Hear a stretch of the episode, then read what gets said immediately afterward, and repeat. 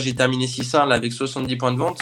J'en avais encore une vingtaine que je pouvais ouvrir sous le coude, donc je n'ai pas de salaire fixe, pas de droit au Pôle emploi et un compte bancaire qui a découvert, retour chez les parents. Puis quand tu leur dis, bah, je quitte mon job, ma sécurité, je monte ma boîte, mais dans 7 mètres carrés de cuisine, je t'avoue qu'on a un petit peu à l'étroit quand on est à 3 dedans. Il y a tellement de process, hygiène, qualité, sécurité, environnement, de contrôle, de machin, de trucs. En une semaine, je fais 3 mois de chiffre et je peux plus suivre. Premier expert comptable me dit, Joris, il faut industrialiser. Et là, un tiers des machines, seulement. Je commence à m'inquiéter. La demande est bien présente, mais je n'ai pas de quoi offrir. Euh, il est parti avec tout l'argent des machines. Euh, lui a commencé à remonter les associés contre moi. Ça. Et puis, bah, euh, liquidation judiciaire. Il a arnaqué une autre société de 80 000 euros. Et c'est vraiment un arnaqueur professionnel. C'est son métier. On a voulu rêver très grand. Il aurait pu avoir des profits immenses. Les points de vente, on les avait, parce que c'est les quatre plus belles années de ma vie que j'ai vécues. Si le meilleur moyen d'apprendre, c'est de faire les erreurs soi-même, le moyen le plus rapide est encore de se nourrir de l'expérience des autres. Dans ce podcast, vous découvrirez tour à tour des invités inspirants, débutants ou vétérans du e-commerce, mais aussi des experts pour vous éclairer dans vos choix techniques, en vous montrant les chemins les plus courts et les plus sûrs vers vos prochains succès. Il est temps de lever le voile pour découvrir l'envers du décor. Bienvenue dans les secrets du e-commerce, la voie vers votre prochain million. Polémique toute son enfance, il a une revanche à prendre sur la vie. Il décide de lancer sa gamme de produits sains, mais plaisir. Dans cet épisode du podcast Les secrets du e-commerce, je te présente Joris de Feu Saint. Il avait tout d'une étoile montante.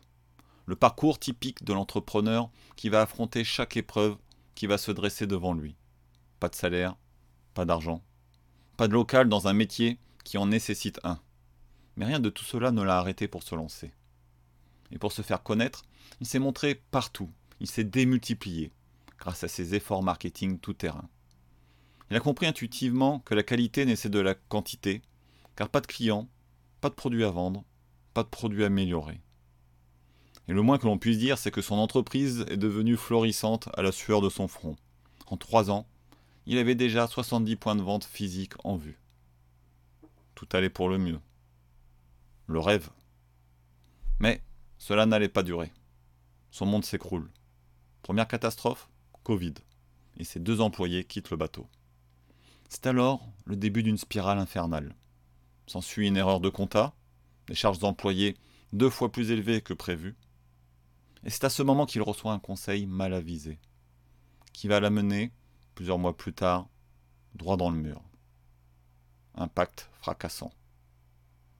Il était dit qu'une étoile montante n'atteindrait pas le firmament. Rencontré avec le truand méchant de l'histoire, l'envie d'industrialisation va l'amener à faire une mauvaise rencontre. Une arnaque bien ficelée, dont l'auteur semble en être un habitué, un puni.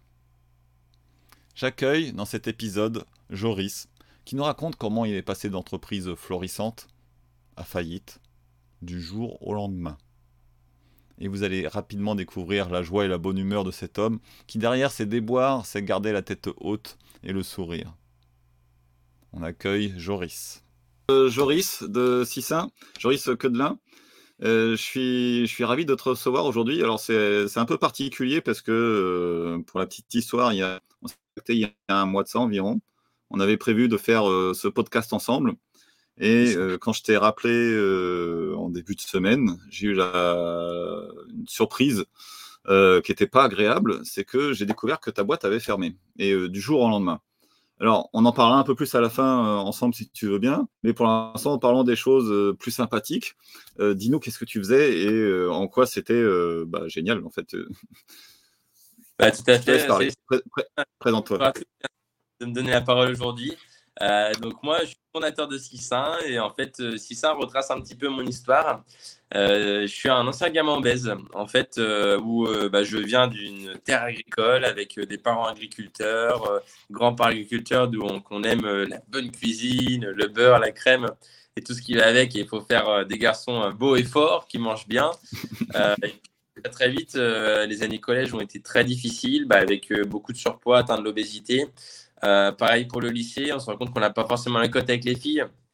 on a des grosses difficultés. Je fuyais le PS, enfin tout ce qui pouvait être sport était ma bête noire. C'était très très très compliqué. J'avais un, un, rapport à la nourriture qui était très difficile où j'allais manger énormément ou manger plein de choses déséquilibrées, gâteaux apéritifs et autres. Et après, j'allais culpabiliser de manger tous ces produits. Donc, euh, j'ai toujours eu beaucoup de mal avec la nourriture. Donc, j'ai rencontré tout ce qui va être euh, médecin nutritionniste, diététicien, naturopathe pour essayer de comprendre.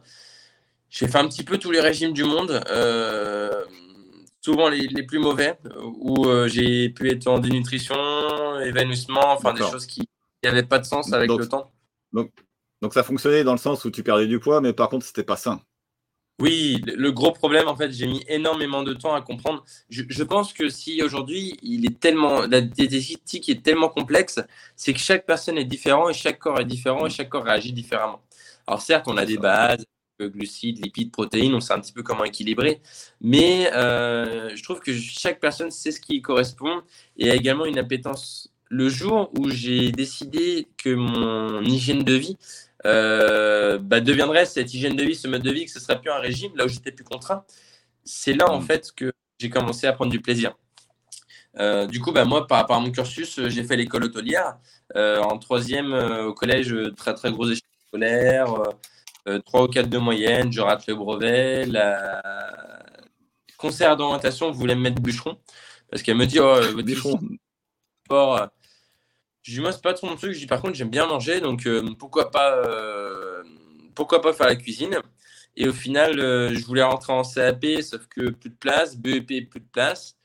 Je redouble au départ la troisième, et puis deux jours après, bah, une personne qui devait aller en cuisine en bac pro va en, général, tu sais, avec les vœux un petit peu, je sais plus comment ça s'appelle, tu mmh. fais tes vœux après la troisième, et selon tes notes, quel vœu est réalisé. J'intègre le bac pro, donc euh, à ma grande, euh, à ma grande habitude, j'en fous pas une. Donc première année, euh, j'ai 8 ou 10 de moyenne. Et puis en fait, ce qui se passe, c'est que dans le lycée où je suis, j'arrive à la rentrée de la deuxième année.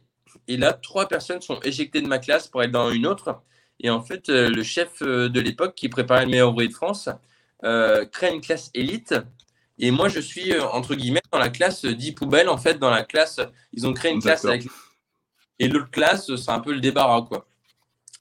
Donc euh, ça me met euh, en colère. Et du coup, pendant deux ans, je suis major de promo.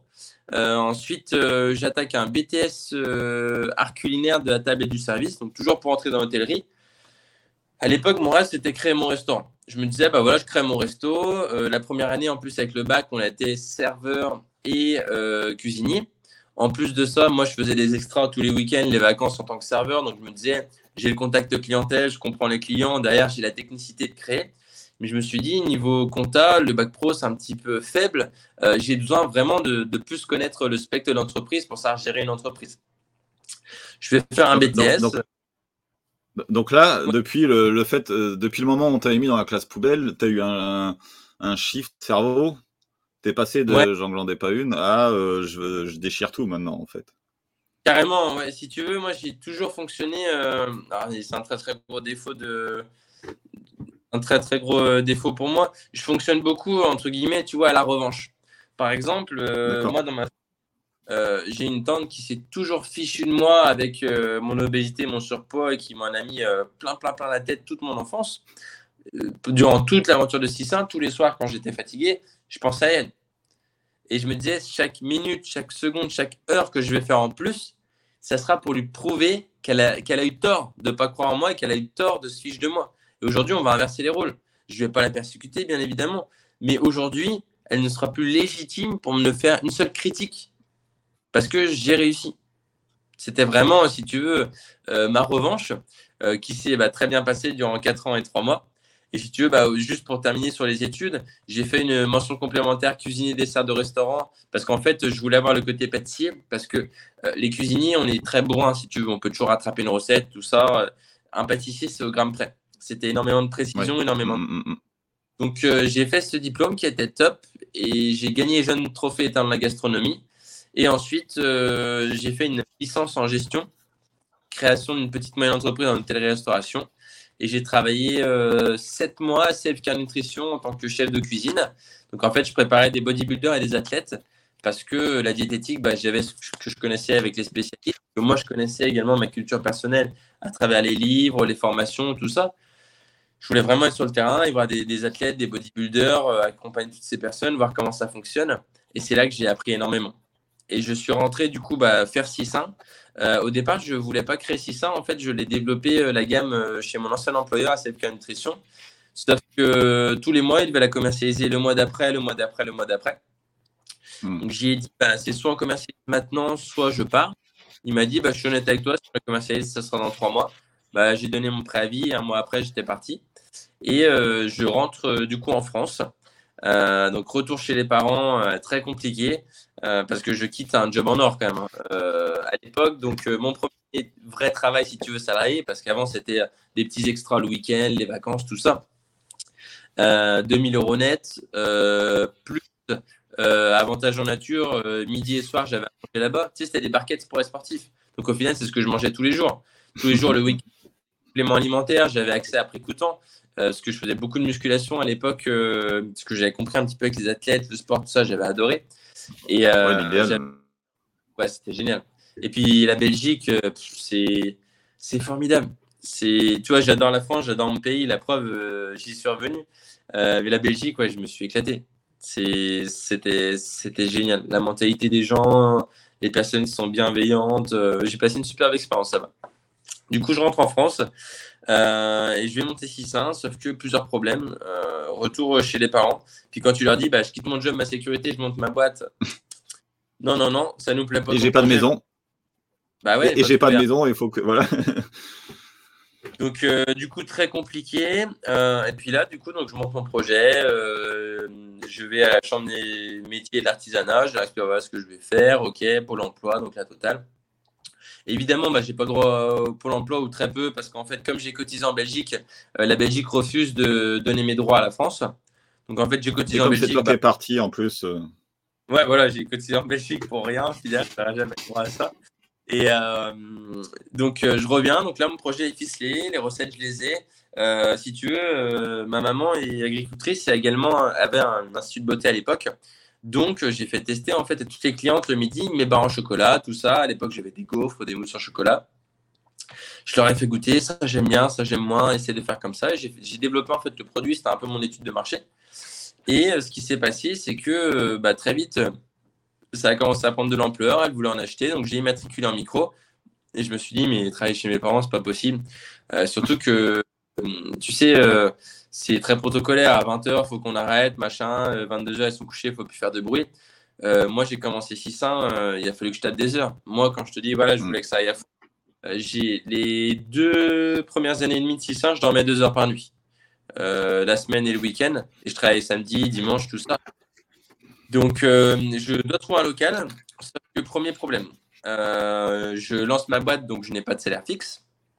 J'ai pas de compagnie à l'époque qui a un salaire fixe des parents qui ne veulent pas se porter garant, soit pour un loyer, soit pour un, éventuel prêt à la banque pour me lancer, pour acheter de la matière première, tout ça.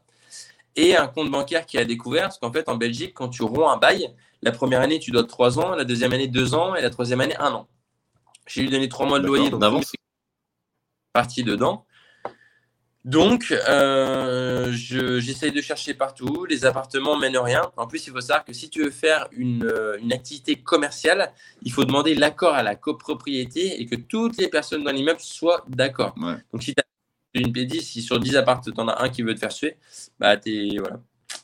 Donc, euh, j'ai dû trouver une petite maison. En fait, ce qui s'est passé, c'est que mon cousin avait une toute petite maison de 50 mètres carrés euh, qu'il avait créée, je sais pas, en 3 mois, 6 mois, parce qu'à côté, il s'est créé une très très grosse maison en fait sur son terrain. Et cette petite maison, je ne savais pas trop quoi en faire. Euh, elle tombait un petit peu en ruine. Et puis moi, je lui ai dit, bah, ce qu'on fait, c'est que euh, si tu acceptes de payer les travaux, moi, j'y vais de mon temps. Je retape tout comme il faut, tout ça nickel. Mais en échange, tu me fais un mois de loyer offert, comme je bosse dedans pendant un mois, deux mois, et je te facture rien. Et euh, derrière, bah, tu me fais confiance. Et puis moi, le loyer, tu l'auras tous les mois en temps et en heure. Je m'y engage. Par contre, euh, je ne peux pas te donner de garantie, de caution, de machin et tout. Ok, pas de souci. Donc, je suis resté là-bas. Ouais, mais c'était génial. Moi, je me suis éclaté. Je suis resté là-bas euh, du 1er avril 2018 à décembre 2010. avant le 1er avril d'ailleurs. parce que 1er avril, j'ai immatriculé et les. Ouais, à peu près ça, quoi. En gros, un an et demi. Un an et demi, deux ans, je suis resté là-bas. Ensuite, j'ai eu le local où j'ai déménagé dans un local deux fois plus grand de 200 mètres carrés, décembre 2019. Et on a fait, euh, donc du coup, ça c'est la suite. Au départ, donc micro. La journée, je suis au centre aéré, animateur euh, polyvalent. En fait, il me fallait vraiment un travail, si tu veux, où euh, j'accumule pas vraiment énormément de fatigue. Moi, le centre aéré, j'adore parce que ça m'a permis en fait de me déconnecter. Tu es avec les enfants, tu te prends pas la tête et tu peux vraiment évacuer. Cette pression d'entrepreneuriat, de fournisseurs, de machin. En fait, quand tu es avec les enfants, tu laisses tes problèmes parce qu'ils sont tellement prenants, tellement créatifs, imaginatifs. Ton cerveau est obligé d'être avec eux parce qu'il faut penser à mille choses à la seconde. Et euh, tu n'as pas le temps de penser à tes problèmes. Ah ouais, mais c'était génial. Et sincèrement, ça m'a beaucoup, beaucoup aidé. Mon directeur, est formidable. Il aménage mes horaires, tout ça. Je peux commencer avec le centre aéré. Donc la nuit, je produis. En fait, ce que je faisais, c'est que je faisais ce qu'on appelle le périscolaire. Donc 7h30 à 9h, euh, le matin, j'accueillais les enfants. Ensuite, j'allais acheter la matière première et m'entraîner à la salle de sport. De midi à peu près à 14h30, on faisait manger les enfants. L'après-midi, je faisais les livraisons. De, je sais plus, c'était 16h30 à 18h à 18h30, je crois. On gardait les enfants le soir. Et ensuite, moi, je produisais. Et puis, je faisais ça. Et le samedi, dimanche, euh, tous les week-ends, j'étais en manifestation. Euh, les courses, les trails, les triathlons, euh, salon de la gastronomie, tout ce que tu veux, quoi. Pour me faire connaître. pour vendre tes produits, hein. On est... Ah oui, pour vendre les, ces salons, oui. C'est ça. Moi, si tu veux, j'avais aucun budget. pas en tant que sportif. Non, non, du tout. Si tu veux, j'avais aucun budget com, aucun de ça. Moi, le seul truc que j'ai, c'est les cartes de visite. Les cartes de visite, je les commandais par 10 000. Partout où j'allais, j'avais des cartes de visite dans la poche et j'en mettais partout. Et si je vais chez le carrossier, si je vais chez le plombier, si je vais en grande distribution, euh, chez le médecin, je laissais des piles de cartes de visite. partout, partout, partout. Même pour te dire, un jour, et il y en a encore là, à trois, un jour avec un copain, alors je mange assez sainement quand même, je dois te l'avouer, je mange très très peu de la, junk food. Euh, il m'a invité au kebab et j'ai laissé une carte dans le kebab qui est toujours. J'ai glissé en fait, tu sais, il y a des petites vitrines un peu euh, vitrées. Et en fait, j'ai trouvé une encoche dans la vitrine euh, et du coup, j'ai glissé ma carte. si ça, j'en ai mis deux, j'en ai mis une, recto, une verso et que je pense que la personne ne peut pas débloquer vu que je l'ai mise. Et il y a encore ma carte de visite aujourd'hui, non, partout, chez le coiffeur chaque personne que je jouais voulait une petite carte, euh, toutes les dégustations? Euh, en fait, je prenais les barres et je les coupais avec une planche à découper. J'allais voir tout le monde dans la rue, en centre-ville, j'ai fait goûter à tout le monde. Je voulais que chaque personne ait déjà goûté un produit si sain. Parce que quand je me suis lancé, si tu veux, moi, mes barres, elles payaient pas de mine. C'était des barres en chocolat avec un sachet rétif qui me coûtait 1 ou 2 centimes en plastique. Euh, tout le monde, les écolos, ils me prenaient tous la tête. Ouais, ton sachet en plastique, tout ça, c'est pas écologique, c'est pas machin. Je leur disais, les gars, je peux pas fermer malheureusement. Je me lance. Euh, les sachets, je les achetais par 200. Euh, tu n'as pas de trésorerie immobilisée parce que euh, n'as pas de trésorerie de côté. C'était hyper galère. Et puis les normes d'hygiène, services vétérinaires, tout ça, ils font se conformer. Tu as énormément de choses à apprendre. Franchement, l'alimentaire, c'est un drôle de métier. Hein. moi, je pense que je ne retournerai pas sincèrement tellement c'est compliqué. Je, je crois, enfin, après, j'ai que mon expérience d'agroalimentaire, je ne peux pas juger tous les domaines mais euh, il y a tellement de. Euh, alors, tant mieux, hein, parce qu'il y en a qui trichent, on l'a vu avec Butoni, tout ça, tous les scandales qu'il y a eu. Euh, mm. Il y a tellement de process, hygiène, qualité, sécurité, environnement, de contrôle, de machin, de trucs. Ah oui. Moi, je pense qu'aujourd'hui, celui qui se lance comme toi, tu as tout compris. Hein. le, celui, le génie, c'est celui qui se lance en prestation de service. Hein. Tu n'as pas de matos, ou bien tu as un PC et un bureau, euh, t'as rien à immobiliser, pas de trésorerie pour acheter de la cam, pas de périssable, c'est magnifique. Tu immobilises tout et tu l'amortis dans le temps. Alors là, est-ce que la matière première, même, et si on fait trop de barres, il va peut-être nous en manquer, mais il va peut-être y avoir des pertes. Et qu'est-ce qu'on fait des pertes? Comment on gère les déchets? Il y, a des, ah il y a des dates limites. Ouais. Et, bah de, de, péremption. Et, puis, ouais. Et, à, partir de quel moment tu as pu embaucher? Est-ce que ça arrivait assez vite ou, euh, ou pas? Euh, 1er avril 2018, euh, j'immatricule. 1er septembre 2019, j'embauche mon premier pâtissier. Octobre 2019, mon premier alternant commercial. Ça fonctionne super bien. On est dans la petite maisonnette, mais dans 7 mètres carrés de cuisine, je t'avoue qu'on a un petit peu à l'étroit quand on est à l'étroit dedans. On débite, tout ça, c'est bon enfant. On a des commandes, euh, génial. Je commence à signer ma première JMS. Au départ, je ne voulais pas y aller. Et puis, ils ont été super bienveillants. ouais. Ouais, sincèrement, euh, j'avais, si tu veux, bah, moi, étant fils de céréalier, euh, bah, les cultivateurs, on a une très très mauvaise image de, la grande distribution, il faut être honnête. et j'y suis allé vraiment par curiosité. J'ai dit à la personne, honnêtement, voilà, pour moi, je vois le truc. Hein. la première année, vous me faites les yeux doux. La deuxième année, vous me faites investir. La troisième année, vous me faites claquer. Ben, il me dit, moi, ce que je vous invite, vous savez ce qu'on fait, c'est que si vous souhaitez vous déployer chez nous, vous arrêtez à tout moment. Vous ou nous, on peut arrêter quand on veut. Et vous me dites ce que vous en pensez. Vous ne faites pas d'investissement de machin truc. Ok. C'est le classe au théâtre qui me donne ma chance. J'essaye en une semaine. Alors, tu sais, par rapport à avant mon CA, en une semaine, je fais trois mois de chiffre. Et je peux plus suivre. Et, je peux. D'accord. Et étais placé. Et dans le magasin, tu étais placé en tête de gondole ou à la caisse ou au milieu de rayon? Je me rappellerai toujours ça, c'est des, anecdotes.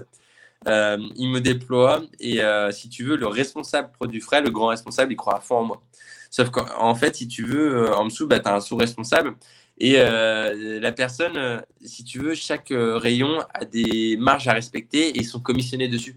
Ils ont des primes s'ils respectent les marges. Sauf que, tu vois, en produit frais, tu es peut-être plus à 40-50% de marge. Alors que moi, je donnais seulement 15% à l'époque. Du coup, je plantais les marges. Donc la personne, en fait, avait vraiment aucun intérêt à le vendre. Et on me met dans le bac des gazpacho.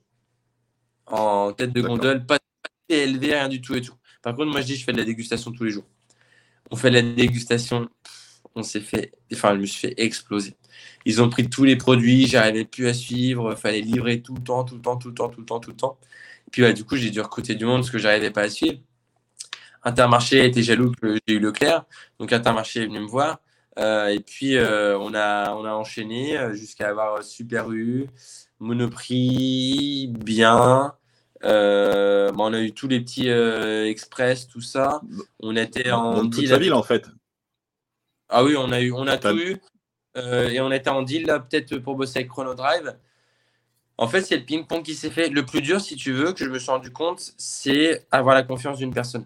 Une fois que j'ai eu la confiance euh, d'un Leclerc, je pouvais déployer dans tous les autres Leclerc. Une fois que j'ai eu la confiance d'un intermarché, je pouvais déployer dans tous les autres intermarchés. Le plus dur, c'est le départ, en fait. C'est faire la preuve de confiance, c'est qu'il y ait quelqu'un qui dise bah, Moi, je crois en toi, et ton projet, on va le déployer. Et si tu es sérieux, si tu fais le nécessaire, ça fonctionne. Moi, j'ai terminé 600 là, avec 70 points de vente, et j'en avais encore une vingtaine que je pouvais ouvrir sous le coude, euh, voire même une trentaine, ce qu'on a intégré à la fin des lobbies avec lesquels on pouvait déployer. Euh, je pense qu'il faut être juste et droit avec les gens. Euh, moi, j'ai rappelé les 70 points de vente pour leur expliquer que ça fermait, donc 4 ans et 3 mois après. Et il y a vraiment une relation de confiance qui s'est instaurée. Les personnes, je leur ai expliqué, je les ai remerciées parce que c'est les 4 plus belles années de ma vie que j'ai vécues grâce à eux. Professionnellement, je me suis épanoui comme jamais. Et on a toujours été juste et droit. Bien sûr que je me suis pris des pompées. Hein. Bien sûr que j'ai encore des, des, froides lorsque on a bah oui, la personne, le, le m'a dit qu'il livrait, alors qu'au final, il a oublié de livrer. Puis il est barré en week-end avec les produits. Comment on fait?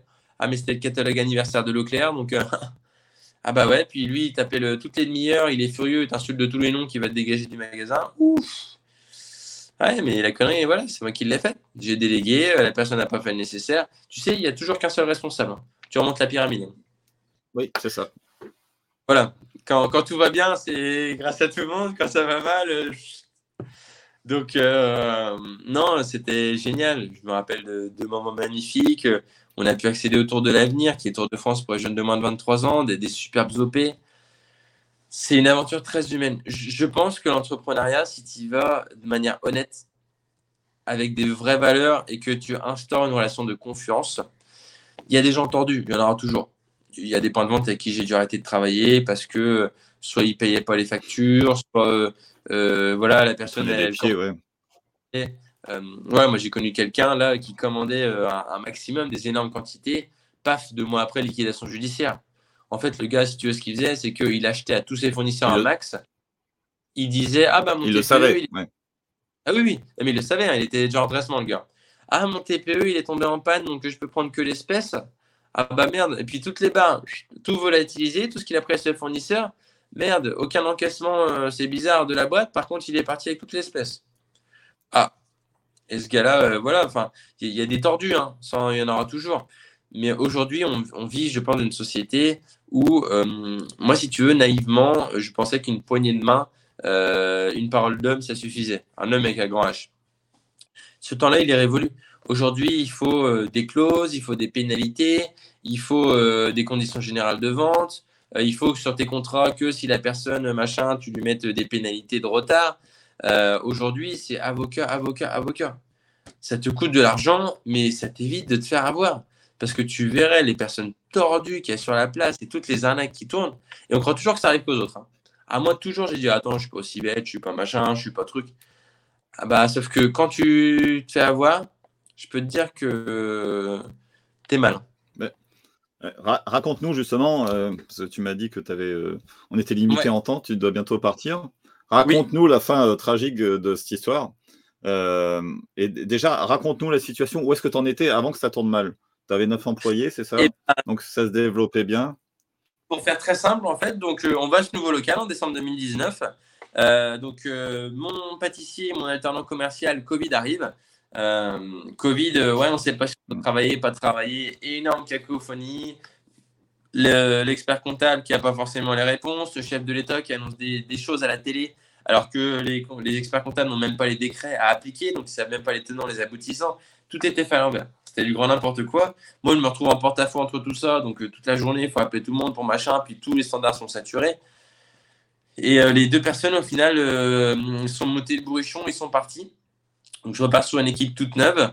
Euh, et puis, on se rend compte, pareil, que charge de personnel, euh, plus de 50% de charge de personnel, alors qu'on aurait dû être à 25%. Euh, premier expert comptable me dit Joris, il faut industrialiser. Ah, je lui dis Moi, hors de question, je suis artisan, les machines et tout, j'en veux pas. Deuxième expert comptable l'année d'après Joris, il faut industrialiser, vous allez mourir. Like et laisse une note si ce podcast t'est utile.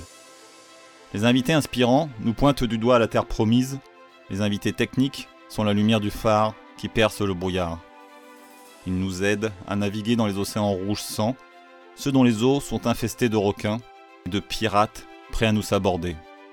La concurrence y fait rage. Alors, pour éliminer les risques de t'échouer et t'assurer d'arriver à bon port plus rapidement, aide-nous à recevoir toujours plus d'invités intéressants.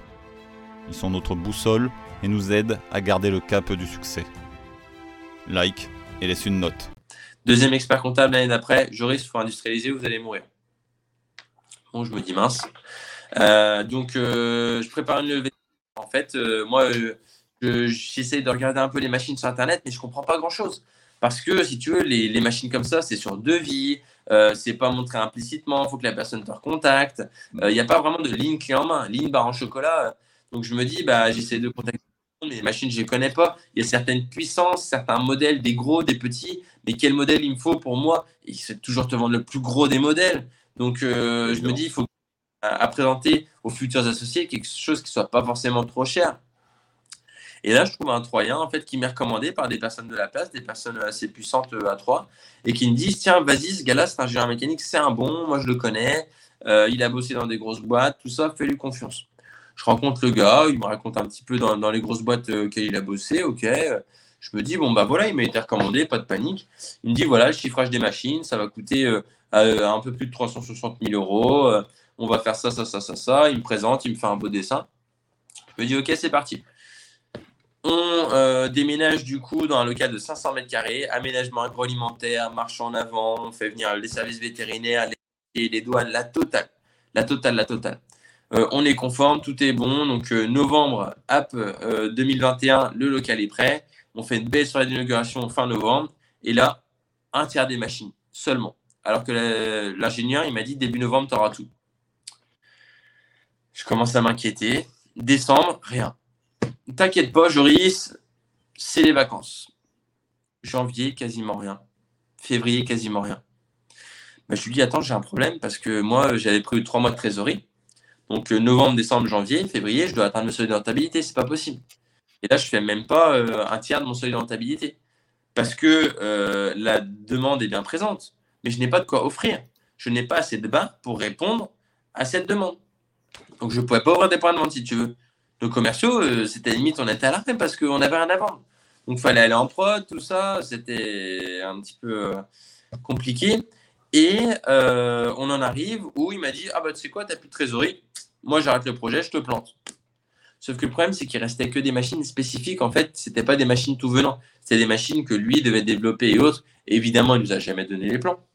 Donc, euh, il paye les machines d'avance et mes honoraires d'avance soit je termine pas et vous vous démerdez. Trouve un ingénieur mécanique, c'est six mois minimum, plus ses frais de déplacement, plus le temps qu'il usine, vous en avez pour un an. Et moi, on n'a pas de trésorerie, c'est pas possible. Moi, 600, je l'ai créé, j'ai fait un prêt pour monter 600. Euh, j'ai pas pris de salaire pour développer l'entreprise. Et au final, bah, j'ai plus, j'ai pas d'argent de côté, quoi. Donc, euh, on dit, bon, bah, allez, on lui débloque l'argent. Euh, donc, on signe en fait un PV de livraison. Donc, euh, à la banque qui atteste que tout est bien arrivé pour débloquer tout l'argent. Et si tu veux, ce qui se passe, c'est que on le met en demeure. Et cette mise en demeure, en fait, donc, sais, pour vraiment commencer à signer en justice, moi, je voulais pas que ça aille loin. Moi, je voulais juste qu'il livre les machines, qu'on puisse travailler. Pour travailler, quoi. Mm. Il est venu en rigolant qu'il allait en demeure. Et depuis, euh, en fait, euh, tout ça, bon, on le voyait 10 euh, minutes par semaine et encore, il n'était jamais disponible au téléphone, jamais disponible à répondre aux SMS et autres. Et puis, il est parti avec tout l'argent des machines, quoi. Il est parti avec. Ça terminé. Du jour au lendemain, en fait, ça a fermé après. C'était très vite, en fait, si tu veux, ce qu'il a fait, c'est qu'à partir de février, c'était compliqué. mais ceci, on, on commencé à mettre de l'argent. Euh, lui, pour gagner du temps, a commencé à remonter les associés contre moi. Sauf que les associés, au bout d'un mois, deux mois, ils se sont rendus compte qu'en fait, ce qu'il disait, bah, c'était pas réel. Il s'engageait de, faire beaucoup de choses. Ensuite, il a commencé à essayer de, remonter les salariés contre moi. Euh, et puis, bah, les salariés se sont rendus compte qu'au final, aucun de ses engagements il tenait. C'était vraiment un très, très bon parleur. Et euh, au final, eh bah, ça s'est passé que début juin, on n'a pas pu payer les salaires de mai. Donc, euh, cessation de paiement, tribunal de commerce, et puis bah, euh, liquidation euh, judiciaire. À savoir que cette personne, par la suite, tu vois, j'ai fait une assemblée générale récemment avec le Club des industries agroalimentaires. il a arnaqué une autre société de 80 000 euros dernier. et c'est vraiment un arnaqueur professionnel. C'est son métier. Et limite, il est quasiment intouchable parce que tous les ans, il fait un coup à 80-100 000 euros. Et là, je pense que ouais, il a dû faire un coup pareil, quoi. Donc, euh, et c'est quelqu'un sur lequel euh, il y a difficilement des recours parce que la loi est faite. Euh, j'ai eu un avocat hier au téléphone. Il m'a expliqué voilà, qu'au pénal, ça va être entre 5 à 10 000 euros la procédure minimum et qu'au mieux, je peux espérer en retirer 1500 euros s'il est solvable. Donc, est-ce que ça de passer deux ans de procédure et des 1000 euros pour il, a il, a étudié son cas, quoi. Ouais. Puis... Avant de, c'est quelqu'un qui est proche de la retraite, si tu veux. C'est quelqu'un, je pense, qui a été très sérieux durant toute sa vie professionnelle. Et puis là, à un ou deux ans de la retraite, bah, tu sais, il risque rien, qu'il ait une interdiction d'exercer. Euh, voilà, sa retraite, elle est faite. Hein. S'il prend 100 000 euros par an, j'ai envie de te dire, il vit confortablement. Hum, hum, sans rien faire, du coup. 100 000 euros sans rien faire. ouais, 100 000 euros euh, sans, et, en blablatant, quoi. Et, les employés euh, qui ont appris ça, euh, ils l'ont appris du jour au lendemain qu'ils étaient mis, euh, du coup, enfin que ça fermait. Moi, j'ai été, alors j'en ai parlé essentiellement à mes responsables parce que je ne voulais pas affoler nos apprentis dès que notre premier apprenti a commencé à savoir que c'était un petit peu compliqué, on ne dormait plus la nuit, tout ça. Si tu veux, il faut faire attention au côté fragile de certaines personnes. J'ai communiqué à l'ensemble de mes responsables parce que je savais qu'ils avaient les épaules nécessaires pour comprendre la situation trouver des solutions et comprendre qu'est-ce qui fait qu'on en est là aujourd'hui. Parce que si tu veux, c'est une situation qui est difficile avec euh, le salaire bah, qu'on tarde un petit peu à verser. Euh, il y a certaines tensions. Le fait de, bah, mais pourquoi les machines sont encore pas là? Pourquoi euh, il faut rendre autant de comptes aux associés? Pourquoi tout ci? Pourquoi tout ça? Donc, il y avait beaucoup d'interrogations. Moi, j'ai pris le parti pris d'être transparent. Ça a apporté des bonnes choses, des moins bonnes choses, mais j'ai vraiment dit les choses pour pas les laisser sans rien. Alors bien sûr, euh, c'était compliqué parce que jusqu'à euh, jusqu'à la fin, je pensais qu'on a réussi à redresser, qu'on a réussi à s'en sortir et que l'ingénieur, j'avais l'espoir ou je, je, me berçais l'illusion qu'un jour il tiendrait ses engagements avec à travers les cinq différents plannings qu'il nous a fait. Mais, euh, mais non, ça n'a pas été au bout. Et puis, licenciement économique pour les salariés. Et s'ensuit bah, aujourd'hui la liquidation judiciaire, donc avec euh, mandataire judiciaire, commissaire priseur, le service social qui a besoin de, l'ensemble des fiches de paye depuis le début de chaque personne. Euh, voilà, donc euh, beaucoup, beaucoup, beaucoup d'éléments. Là, ça fait deux semaines et deux jours. je croule sous, sous les documents. Quoi. C'est, C'est impensable. C'est fermé, mais tu as encore plein de boulot en fait. mais énormément, énormément. Tu vois, moi, bah, du coup, euh, mai et juin, j'aurai pas de salaire parce que les AGS prendront en charge des salariés. Mais moi, évidemment, j'étais gérant affilié à MSS, mais j'ai le droit à rien, pas de chômage, euh, pas de RSA, rien du tout. À la fois, il faut que je retrouve un travail, mais on me demande d'être à disponibilité à plein temps pour euh, fournir les éléments nécessaires. donc, je t'assure que c'est des journées 8h, 20h euh, avec la pause déjeuner euh, devant le PC en train de, faire les documents euh, depuis deux semaines et deux jours. Donc en plus de perdre ta boîte, en plus d'avoir le téléphone qui fait que de sonner, c'est un cauchemar. Tu n'as même pas le temps de te remettre que ta boîte est arrêtée, que paf, faut tout enquiller, machin truc, tous les documents, faut que tu retrouves du travail, faut que tu gères la banque qui va venir chercher les cautions personnelles, il faut derrière que tu gères avocat, pas avocat pour savoir qu'est-ce qu'on fait ensuite. Euh, rappeler bah, tous les points de vente, rappeler tous les partenaires, tous les fournisseurs, les personnes qui sont contents, mécontents, les clients qui t'appellent, bah, je peux pas passer commande sur Internet, comment ça se fait? Donc ouais, non, franchement, c'est vraiment une période, euh, je souhaite vraiment à personne de, vivre une liquidation. Euh, encore plus seul, hein, parce que tu vois, on était neuf personnes. Donc ouais, il y avait neuf personnes pour faire le travail.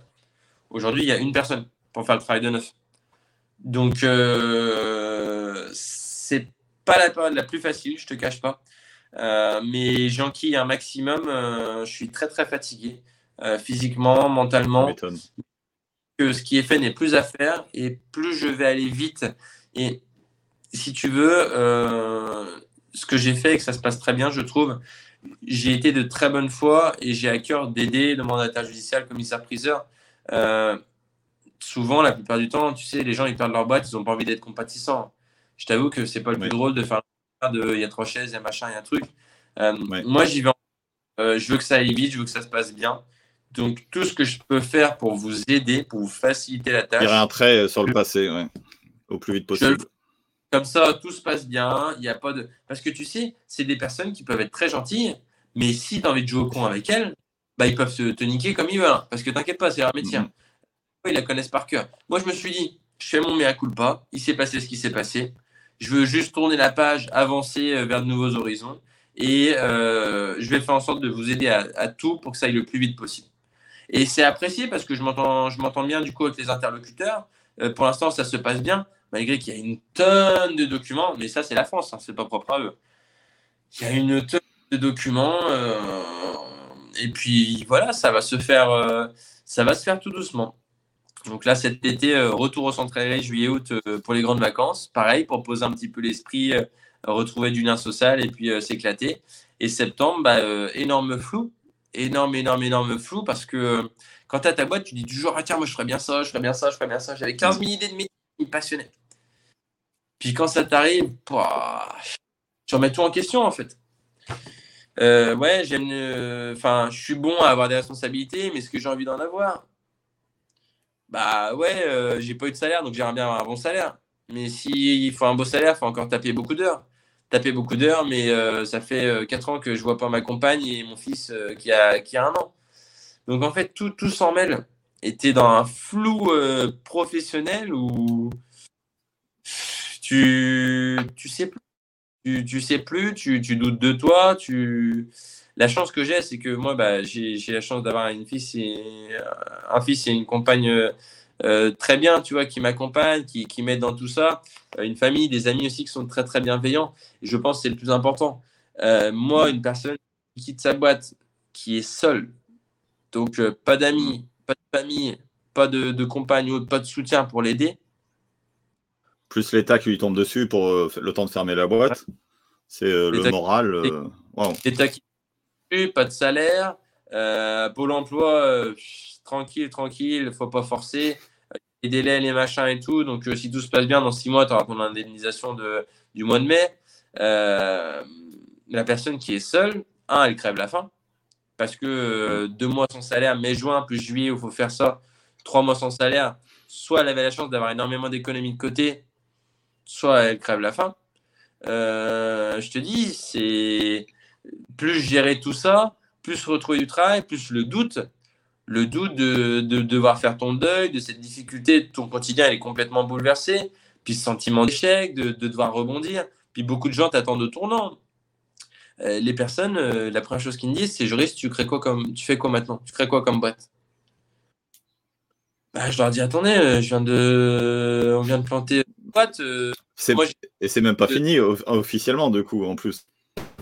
Alors officiellement, l'entreprise est liquidée, mais si tu veux, la marque 600 m'appartient à moi personnellement. Donc, euh, je peux euh, profiter de cette marque et en faire un petit peu ce que je veux. Mais ouais, les, personnes sont là, bah, Joris, tu me montres quoi maintenant? Et je leur explique, je leur explique, euh, bah, je t'avoue que moi, j'aimerais bien trouver une sécurité, un confort, voilà, je finis mes heures, paf, le soir, j'ai plus à penser à la boîte, le week-end, enfin découvrir ce que c'est d'avoir des vacances, parce que tout au long de ma vie, au final, j'en ai jamais eu. Que ce soit bah, étudiant, je bossais, après, j'ai monté ma boîte. Donc, euh, ouais, vraiment avoir des vacances, des congés payés, savoir ce que c'est. Les gens me disent non, c'est pas possible, Joris, tu peux pas, euh, euh, c'est gâché de faire ça, tu as créé trop de choses. Ils sont, gentils. Ils, sont gentils, les gens, ils le font pas pour eux-mêmes, ils veulent que tu le fasses, toi. Alors, moi, si tu veux, je vais le prendre d'un côté hyper positif, ça me touche parce qu'ils croient beaucoup en moi. Ils croient en moi, ils portent beaucoup d'espoir et, c'est quelque chose, moi, qui, me donne beaucoup de baume au cœur. Je sais pas si je je pense que l'entrepreneuriat, c'est une maladie, donc je pense que je l'ai et je ferai peut-être quelque chose. Mais aujourd'hui, euh, ouais, ce qui me fait plus vibrer, euh, c'est de la prestation de service ou euh, un truc où tu as un immobilisé en fait. Tu vois, tu fais de ça de chez toi, en télétravail, machin, je sais pas. Le truc où tu n'as aucun investissement en fait. Tu as ton PC à la maison, tu as machin, demain il faut que tu fasses, hop, tu télétravailles, tu vas voir les personnes, tu rien. Alors, tu fais des box avec, avec tes produits, vends que sur Internet et fais des box qui sont vendus d'avance. Et comme ça, tu sais exactement à l'avance qu'est-ce que tu dois produire. Et tu as déjà l'argent encaissé au moment où tu dois euh, produire. Ça peut être une idée. Il y avait plein de trucs cool comme ça. Tu vois, on m'a proposé, bah ouais, les produits 600, la personne, elle voulait fabriquer à l'usine et moi, je les revendais en tant que commercial. Tu sais, je mettais en, en agent co, j'avais 70 points de vente, j'avais juste à prendre ma com. Il y a des trucs hyper cool, mais je t'avoue qu'il y a un truc depuis des années qui, des années qui me taraude. Euh, moi, si tu veux, j'ai créé les réseaux sociaux de Sissin et je n'ai aucune compétence euh, en réseaux sociaux. Je n'ai pas fait de marketing, de machin, de trucs. Euh, je ne suis pas fichu de te faire une affiche, tout ça. Heureusement, on avait une super responsable com et on avait des, des, intervenants qui nous faisaient des super trucs. Et moi, je m'éclate sur le format vidéo, si tu veux.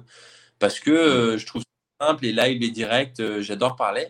Et je me dis, bah, pourquoi pas faire des, petits TikTok pâtisserie, des petits trucs comme ça. Mais vraiment, tu vois, sur les scènes, parce qu'aujourd'hui, il y a beaucoup trop de personnes qui se privent ou autres et montrer que c'est possible de faire une mousse au chocolat saine, un brownie sain, euh, voir si je peux pas aller plus loin. Tu vois, moi, j'aime la pâtisserie euh, calée. Ça, marche, ça, marcherait forcément. Hein. C'est tout ce qui est bah, nourriture, ça intéresse. Hein.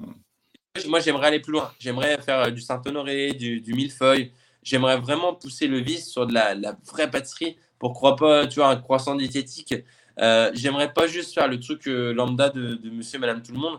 Après, c'est très compliqué, mais c'est enrichissant. Ce qui, ce qui, est bien, c'est que tu vois, quand j'ai commencé à apprendre la diététique, euh, pour moi, le but, c'est qu'il euh, il faut réussir à réaliser des recettes qui fonctionnent. Si tu as une recette de crème pâtissière, si tu as une recette de pâte feuilletée, si tu as une recette de tout ça, en fait, tu les compiles dans un livre. Et un gâteau, c'est très simple. C'est une base avec euh, quelque chose au milieu, peut-être un insert pour donner du goût, un glaçage et puis un topping. Fin. Donc au final, tu fais, as juste à jouer avec les textures. Est-ce que la base elle est moelleuse, craquante? Donc tu mets un truc moelleux, un truc craquant, un truc fondant, un truc coulant, ce que tu veux, un truc croustillant. Et puis en fait, en mettant tout ça, tu crées vraiment un, circuit pour ton, palais, pour vraiment créer une émotion. Et tu vois, aller plus loin dans la diététique et vraiment arriver à des recettes euh, poussées. Alors certes, je te cache pas qu'il va y avoir, je pense, 90% des trucs qui vont échouer et que qui va pas être formidable. Mais tu vois, si j'arrive à créer vraiment un truc où je kiffe, et puis donner aux gens, tu vois, des e-books gratuits. Ou... C'est vraiment pour, pour, le plaisir. Il n'y a, a, pas d'attente commerciale derrière. Après, ce qui est bien avec le temps, tu vois, si tu as un sponsor qui veut, je te une connerie, te fournir les œufs, te fournir la poudre d'amande ou autre, bah ouais, euh, tes recettes, au final, elles te reviendront euh, gratuites. Et puis, tu pourras euh, t'amuser à faire plein de trucs avec des produits cool. Tester des choses en avant-première. Ouais, je, je, reste toujours un très, très grand passionné de pâtisserie diététique. J'ai aucune idée de l'avenir. Euh, aucune. Ce que je sais, bah, c'est que j'ai une très grosse valeur de travail et que surtout, bah, moi, j'adore ça. Je suis hyper actif, je tiens pas en place. Donc, ouais, pourquoi pas le week-end, euh, avoir un, job euh, fixe la semaine. Puis le week-end, ouais, m'amuser. Tiens, mon fils, il grandit, il grandit. Pourquoi pas mener les recettes avec lui Comme ça, il apprendra à mettre la main à la pâte, à faire des pâtisseries, tout ça. Et puis, il se régalera de les manger après comme il aura fait avec moi. Donc, ouais, je pense que tu vois, tout peut être connexe. Euh, tout Une peut se à faire. creuser, oui. Ouais. Ouais, je pense que, que tout est bon à faire. Et Il faut juste risque. Et... Et surtout si tu t'amuses en plus, c'est-à-dire il n'y a pas d'attente au départ, tu le fais en t'amusant et si ça fonctionne, euh, ça quoi. C'est un truc que j'ai perdu ça dans les derniers mois de mon entreprise euh, et les dernières années. Si tu veux, je ne venais plus par envie, mais par contrainte. Je n'avais plus de liberté. J'étais otage de ma propre société. Euh, et ça, c'est quelque chose qui m'a beaucoup peiné. Et euh, je pense que le fait d'être en micro-entreprise, ou non, si tu es sur les réseaux sociaux et que tu rien à vendre, tu n'as pas créé de micro. hein. Tu, mets juste euh, les réseaux sociaux et puis voilà. Mais euh, le fait d'être seul, tu dois des comptes qu'à toi-même. Et ça, c'est quelque chose qui m'a beaucoup manqué. Euh, tu ne comptes que sur toi. Et au moins, tu sais comment le travail est fait, tu sais la parole que tu as donnée. Parce que tu sais, au bout d'un moment, plus ton équipe, elle grandit, euh, bah ouais, il y a un arrêt, comment on fait? Bah, Yassi, mais la livraison, elle devait faire ci, elle devait faire ça. En fait, tu passes ton temps à, avoir bah, un petit peu les imprévus, et du coup, tu es, le tournant. Aujourd'hui, tu dois aller faire tampon ici, aujourd'hui, tampon là, aujourd'hui, ci, aujourd'hui, ça. Et c'est quelque chose qui est cool, parce que tous les jours, euh, c'est différent. Mais il y a un moment où tu vois, tu as prévu des trucs, tu as prévu qu'aujourd'hui, non, tu peux pas être là et autres. Bah ouais, non, il faut, il faut faire ci, il faut faire ça. Tu peux jamais rien prévoir, en fait. Tu es toujours euh, le tournant euh, qui doit être au secours de quoi qu'il arrive. Tu peux rien prévoir. Mais c'est une. Euh, on a voulu rêver très grand, on était dans l'industrie. Euh, il y aurait pu y avoir des, des profits immenses si l'ingénieur mécanique avait fait ça. Pour conclure, tu vois, le plus rageant, c'est que euh, les points de vente, on les avait pour déployer et pour faire le chiffre. Oui. Et mon équipe était vraiment top. Donc, tu vois, je peux pas m'en Et tout plaindre. pour Il y a- réussir. Ouais, les difficultés qu'on a eues, comme je t'ai dit, avec les salariés qui sont propres à toute euh, entreprise. La chance que j'ai, c'est que j'ai eu des salariés très bienveillants, euh, très, très gentils et, qui travaillaient très bien. Et donc, je pense que j'ai peut-être eu 80-90% de moins de problèmes au niveau salarié que les autres entreprises. Parce qu'on a vraiment créé un lien de confiance, parce qu'ils étaient top et rejoignaient un, un produit à, à taille humaine avec des vraies valeurs. Et je pense que c'est ce qui a fait notre force. Donc une belle aventure, tu as appris plein de choses. Ouais, Ça s'est mal terminé, ça c'est une autre histoire. Mais, mais du coup, tu as, appris et je je suis très intéressé par euh, co- comment tu vas tourner la page et euh, comment tu vas te relancer après? Je sais pas encore, Ah, mais euh, on va suivre ça avec attention. Ouais, là, je te dis, ma priorité, c'est euh, continuer. Je peux pas dire finir. J'aimerais finir cette liquidation judiciaire. Je sais que c'est un processus qui peut durer jusqu'à deux ans. Donc, je me berce pas d'illusions. Je vais pas m'épuiser pour rien. Je donne tous les éléments. Je suis dans l'attente. Également, bah, travailler cet été pour vraiment me changer les idées. Et, pff, si tu veux, ouais, euh, que le cerveau claque. euh, euh, ça s'enclenche sur des nouvelles, nouvelles choses. On dit qu'une habitude prend 21 jours à se prendre. Tu vois, là, ça fait que deux jours et que deux semaines et deux jours que, que c'est. Donc ouais, digérer un petit peu tout ça, les vacances d'été qui sont plutôt propices, voilà, l'épanouissement. Les gens ils sont Ouais. cool l'été parce qu'ils sont en vacances, tout ça, ils sont contents, ils ont pris le soleil. C'est rare que les gens ils soient casse-pieds l'été. Donc euh, c'est vraiment une période où, où tout le monde prend du bon temps. Et puis ouais, septembre dans les starting blocks, euh, je te dis, euh, on propose des postes de commerciaux, d'agents immobiliers, dans des incubateurs, dans j'ai j'ai pas la moindre idée de, de ce que je vais faire. C'est j'ai la chance d'avoir euh, des propositions. Donc ça c'est une très très grande chance et je remercie ces personnes qui sont très bienveillantes et, et très gentilles de, euh, de faire ça. Tu sais quand tu perds ta boîte, tu doutes hein. Tu dis j'étais pas assez bon, j'étais pas capable, tu dis qui voudrait de moi? Je suis juste celui qui a échoué quoi. Mm. C'est celui qui a perdu. J'ai joué, j'ai perdu, euh, ouais, personne veut d'un perdant dans son équipe quoi. Et non, les gens, ils sont hyper cool. euh, ils ont beaucoup de respect pour tout ce qui a été créé, tout ce qui a été fait. Et je trouve que la mentalité française est en train de changer. Sincèrement. Très bien. On a, on dire euh, le français, c'est un casse-couille. Le français, il fait que de gueuler, râler. L'échec n'est pas accepté. Bah, sincèrement, je t'invite, nous, si tu veux, à regarder nos réseaux. Et les nombres de commentaires, mais je, je crois que je n'ai eu aucun commentaire méchant. Euh, Le nombre de commentaires gentils, des personnes qui soutiennent, qui souhaitent le meilleur, qui, qui sont derrière nous, qui sont respectueux, admiratifs de ce qu'on a fait.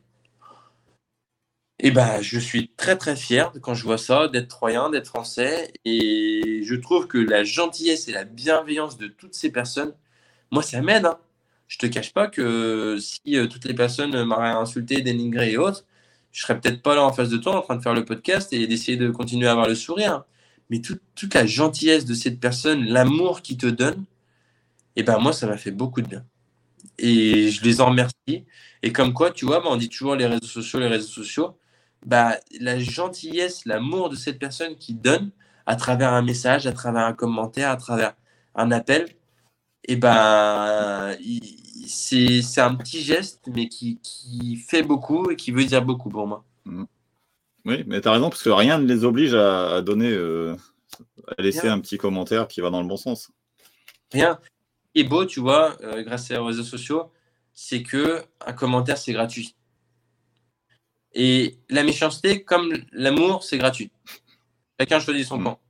Et là, quand tu vois toutes les personnes qui sont aussi gentilles, aussi bienveillantes, bah, moi, tu vois, j'en repars en me disant que j'ai pas de regrets et que je suis fier d'avoir laissé une belle empreinte à toutes ces personnes qui, qui recitent des beaux moments, qui sont extrêmement gentils. Je me dis qu'ils m'aimaient pas seulement pour si ça, mais pour qui je suis. Et que euh, toute cette gentillesse et cette bienveillance, j'espère avoir pu, durant cette époque, leur donner. également, moi, maintenant, j'espère pouvoir continuer à leur transmettre cet amour, cette bienveillance qu'ils qui m'ont donné au quotidien. quoi. C'était un beau mot de la fin, je pense. Voilà, voilà. Bah, un grand merci à toi, en tout cas, bah, pour euh, ce beau podcast, ainsi que bah, merci. Merci à toi. Et puis, bah, je te souhaite... Juste une... Euh, ouais, juste une dernière question. Tes, réseaux sociaux sont encore euh, en ligne ou pas? Ouais, les réseaux sociaux sont encore actifs, en fait, parce que la marque 600 m'appartient. Donc, d'ici les mois à venir, parce qu'il faut un petit peu que je prenne pour ma famille, mais dans les mois à venir, je pense mettre un petit peu de contenu, peut-être sous format recette c'est 6 S-I espace S-A-I-N, donc 5 comme manger sainement. Et puis on est sur euh, Facebook, Instagram. Euh, il faut que j'attaque TikTok, mais je suis jamais dessus, donc il faut vraiment que je m'y mette sérieusement. Et puis ouais, Facebook, Insta, on a des trucs cool. Alors évidemment, en ce moment, il n'y a, plus de posts, et plus de publications, plus de stories, tout ça, c'est pas très interactif. Mais ouais, dans les mois à venir, il y a des trucs cool qui vont arriver. Je peux pas faire de promesses. On mettra, euh, on, mettra les liens en dessous. Ça roule, ça, merci. Bah, bah prends en tout cas. Ouais. Ciao, ciao. À très bientôt. Salut. Salut. N'allez pas croire que cet épisode se termine mal. J'arrive avec de bonnes nouvelles pour vous. Joris a depuis l'enregistrement retrouvé du travail dans un lycée où il enseigne les techniques culinaires. Il transmet donc son savoir à la prochaine génération. Et c'est sans transition ou presque que je vous présente l'invité de la semaine prochaine et du sujet, Duncan Lacoste, spécialiste en email marketing, qui viendra nous parler des séquences de bienvenue et pourquoi elles sont essentielles à votre e-commerce si vous voulez gagner plus d'argent en faisant moins d'efforts. C'est pas beau la vie? Alors avant le prochain épisode, je vous propose un petit extrait pour vous mettre l'eau à la bouche et on se dit à très bientôt. Ouais, et une occasion de louper quoi. Le mail de bienvenue, moi il me semble que c'est 90% de taux d'ouverture, 3 euh, à 4 fois plus euh, supérieur au, mail standard. Donc c'est vraiment l'occasion que ton lecteur, tu l'as, il, il, te lit, il lit le, mail de bienvenue, donc autant, s'en servir. Quoi. La règle des 1, c'est une cible, une intention, un message.